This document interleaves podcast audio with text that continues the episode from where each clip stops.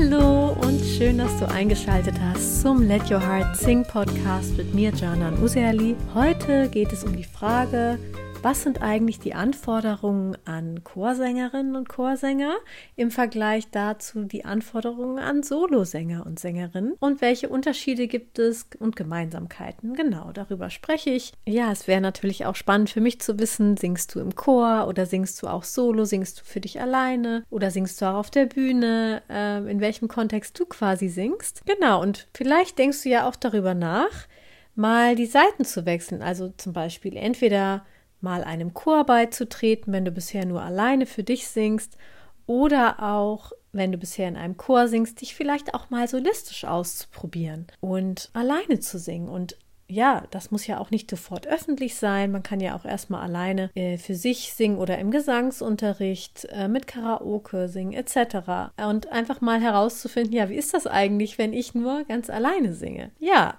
Heute möchte ich also mit dir so ein paar Anforderungen betrachten, die beide Gruppen gemeinsam haben oder auch wo es Unterschiede gibt zwischen Chorgesang und Sologesang und den Anforderungen. Und als erstes schauen wir uns mal das Thema Intonation an. Also Intonation bedeutet ja, die Töne richtig zu singen, die Töne zu treffen sauber zu singen. Ja, und für den Chor wie auch für den Sologesang ist eine gute Intonation schon wünschenswert. Das heißt, vor allem ambitionierte Laienchöre legen darauf großen Wert, ähm, wenn sie einen höheren Anspruch auch haben.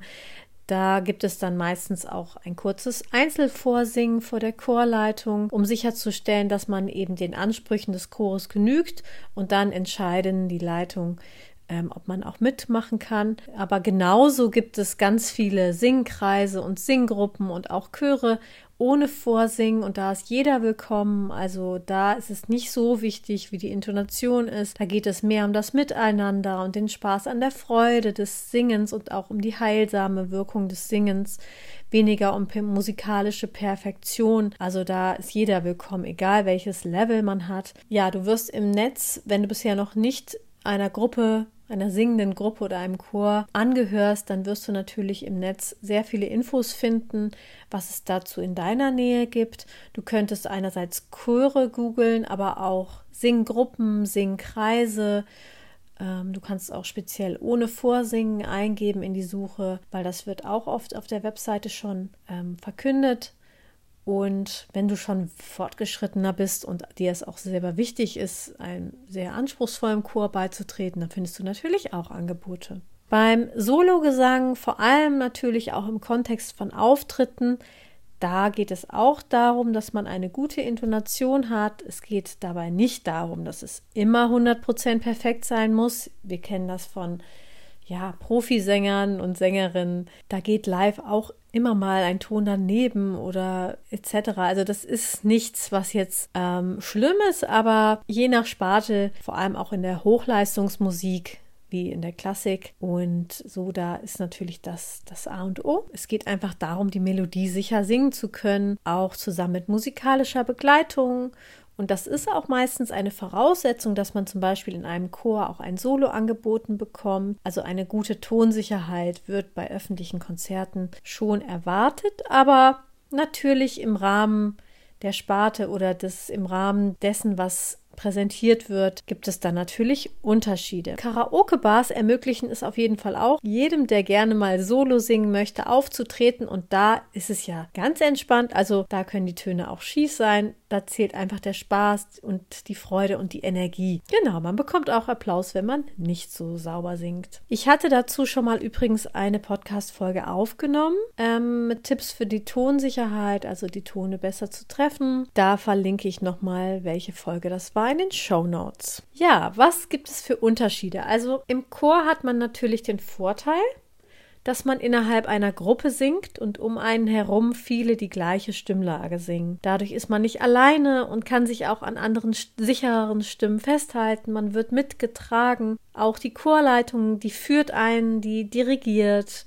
Man bekommt Anweisungen, auf die man achtet. Also man wird wirklich ganz gut geleitet durch die Lieder. Und dabei steht eben die Harmonie im Mittelpunkt. Also man lernt, die eigene Stimme zu halten, auch wenn andere Stimmen anders singen und genau sich in so einen harmonischen Gesamtklang einzufügen und eine gemeinsame musikalische Vision zu erschaffen. Und Der Fokus liegt beim Chorgesang eben auf der Abstimmung mit den anderen Stimmen, also um einen ganz ausgewogenen Klang. Und hier soll jetzt niemand klanglich total hervorstechen, sondern sich eben alles zu einem harmonischen Gesamtklang verbinden. Das heißt, man ordnet sich als Individuum den Vorgaben der Chorleitung unter und trägt so im Sinne einer Teamarbeit mit allen zu einem Gesamtergebnis bei. Und im Sologesang ist das etwas anders. Also hier muss man in der Lage sein, zu einer musikalischen Begleitung ganz alleine zu singen, ohne die Unterstützung von anderen Stimmen. Also man muss sicher sein in der Melodieführung und im Zusammenspiel mit der Musik und dem Rhythmus. Dadurch ergibt sich aber auch die Freiheit, eben einen Song selbstständig so zu singen, wie man möchte, also wie man ihn interpretieren möchte. Man muss sich nicht anderen Stimmen anpassen, man kann ganz individuell und frei interpretieren. Natürlich sollte man sich mit den begleitenden Musikern abstimmen. Also auch da gibt es eine Art Zusammenspiel. Das ist auch natürlich ein wichtiger Punkt. Aber stimmlich ist man da relativ frei und kann sich ganz individuell ausdrücken.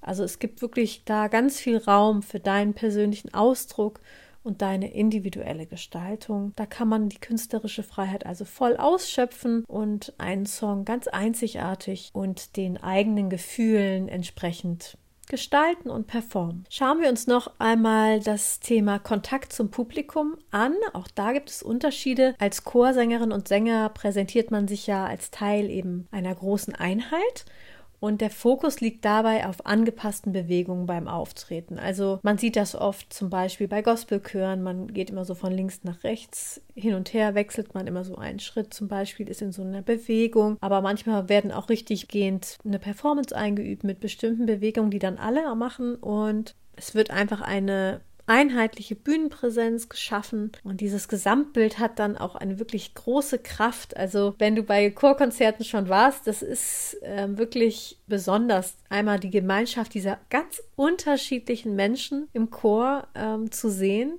die aber alle zusammen das Gleiche tun und ein großer Klangkörper sind. Und all das schafft so eine starke Energie und reißt dann das Publikum wirklich mit. Und im Gegensatz dazu brauchen natürlich Solosänger und Sängerinnen eine eigene starke Bühnenpräsenz, um das Publikum zu fesseln. Und durch persönliche Ansagen und auch Interaktion mit dem Publikum, aber auch natürlich vor allem durch das wirkliche Erzählen einer Geschichte mit dem Gesang, schaffen sie auch einen intensiven und intimen Kontakt mit dem Publikum. Chorsingen und Solosingen sind also sehr unterschiedlich auch, aber ergänzen sich generell auch wunderbar. Und ich selber bin auch damals in meiner Jugend durch den Kirchenchor zum vermehrten Singen gekommen. In der Schule wurde auch sehr viel gesungen, auch in der Gemeinschaft. Aber ja, auch gerade im wöchentlichen Chor, äh, in der wöchentlichen Chorprobe habe ich es wirklich geliebt, ein Teil dieses großen Klangkörpers zu sein und vor allem natürlich dann auch bei den Auftritten. Ja, und mich auch als Teil dieser singenden Gemeinschaft zu erleben, das ist was ganz Besonderes und ein ganz wunderbares Gefühl. Das Chorsingen hat ja auch wissenschaftlich bewiesene gesundheitliche Vorteile.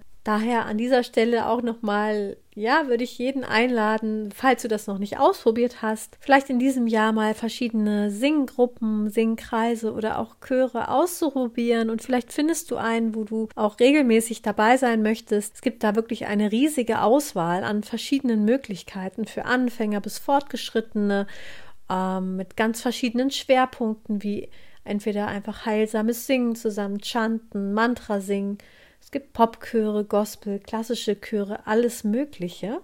Und es gibt auch, wenn du zum Beispiel nicht regelmäßig wöchentlich einen Termin wahrnehmen kannst, auch so Sing-Events. Zum Beispiel hier im Norden ist das Deine Stadt singt oder der Norden singt. Genau, vielleicht gibt es ja in deiner Umgebung auch solche ja, Sing-Konzerte, Mitsing-Konzerte, also wo man auch einfach mal so hingehen kann ohne Verpflichtung. Genau, also das könntest du ja mal recherchieren. Also während man als Chorsängerin und Sänger die Kunst der Zusammenarbeit und Harmonie einübt und perfektioniert, hat man im Sologesang eben die Möglichkeit, die eigene künstlerische Persönlichkeit zu entfalten und entwickeln und Songs eben einzigartig und mit einer ganz persönlichen Note zu interpretieren und sich ganz individuell auszudrücken ja, ich möchte dich auf jeden Fall ermutigen, beide Wege auszuprobieren, auch wenn du solo erstmal nur für dich singst, ohne aufzutreten, denn beide Arten ergänzen sich ganz wunderbar. Einmal, um in einem gemeinschaftlichen Klangkörper zu verschmelzen und das andere Mal eben, um die eigene Stimme zu erheben, einen Song zu gestalten, ganz kreativ und den eigenen gefühlvollen Selbstausdruck zu befreien. Und ja, letzteres, dafür wird ganz viel Raum sein in meinem neuen Sing Shine Songinterpretation und Performance Online-Kurs, den ich dir bald vorstellen werde. Den haben schon zwölf Testerinnen durchlaufen und ja, ich habe ihn überarbeitet noch und genau, ich werde ihn dir auf jeden Fall bald vorstellen. Wenn es dich interessiert, kannst du dich in die Warteliste eintragen. Die verlinke ich auch noch noch in den Show Notes. Ja, Ansonsten war es das erstmal heute zu dem Thema Unterschiede und auch Gemeinsamkeiten und Anforderungen von Sologesang versus Chorgesang. Und ich freue mich auf jeden Fall, wenn du bei der nächsten Podcast-Episode wieder dabei bist. Bis dahin wünsche ich dir eine ganz schöne Zeit mit viel Gesang und Musik und let your heart sing. Bis bald, deine Janan.